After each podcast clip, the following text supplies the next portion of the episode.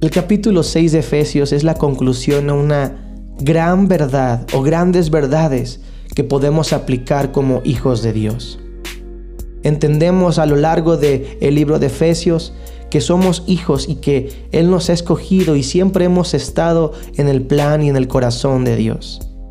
Sin embargo, no basta con entender esto, no basta con entender y saber que somos hijos y que Él nos ha amado, sino tenemos que demostrarlo de maneras prácticas en nuestro diario vivir. Una de las maneras prácticas en las que podemos demostrarle a los demás que somos hijos de Dios es poniendo en práctica el principio de la honra. Los primeros versículos del capítulo 6 de Efesios comienzan hablando de la necesidad de que los hijos deben honrar a los padres y también los siervos a sus señores. Por eso la honra Debemos entender que es un principio que nos ayuda en nuestras relaciones. La honra es darle el valor correcto a las personas, no según lo que nosotros pensamos, sino según lo que Dios piensa de ellos. Así que un hijo de Dios verá a las demás personas no desde una perspectiva humano terrenal, sino de una perspectiva celestial y eterna, la perspectiva de Dios y en base a esa perspectiva va a honrarles y va a demostrar en su vida práctica, en sus relaciones diarias, de que Dios es real, de que Dios es verdadero.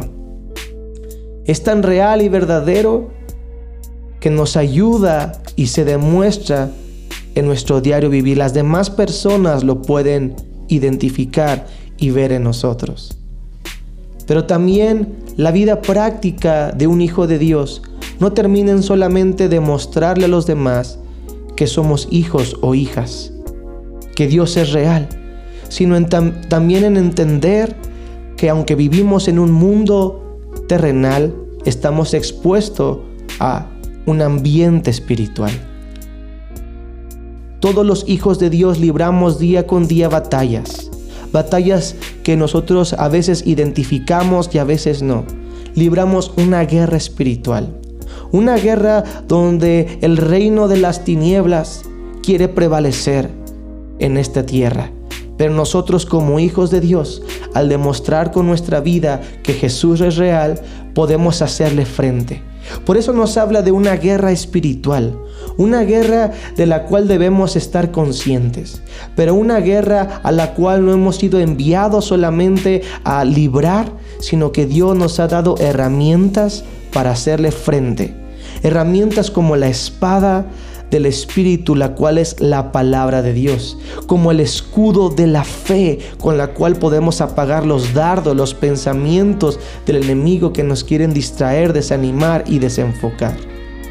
Debemos entender en la vida práctica de nuestra vida como hijos de Dios que hay que demostrarlo a los demás en un ambiente terrenal a través de nuestra manera de vivir, pero entendiendo que hay un ambiente espiritual que nos rodea y que puede y quiere afectarnos.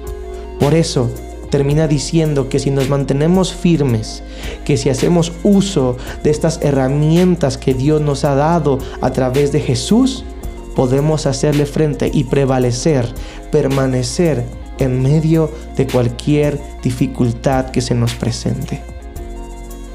Debemos recordar que como cristianos, como hijos de Dios, no solamente hablamos de cosas espirituales, sino que también lo vivimos de una manera práctica y entendemos que estamos librando una lucha, pero sabemos y anticipamos que la victoria está segura, porque Cristo Jesús, nuestro Señor, nuestro Salvador, peleó por nosotros y venció en la cruz.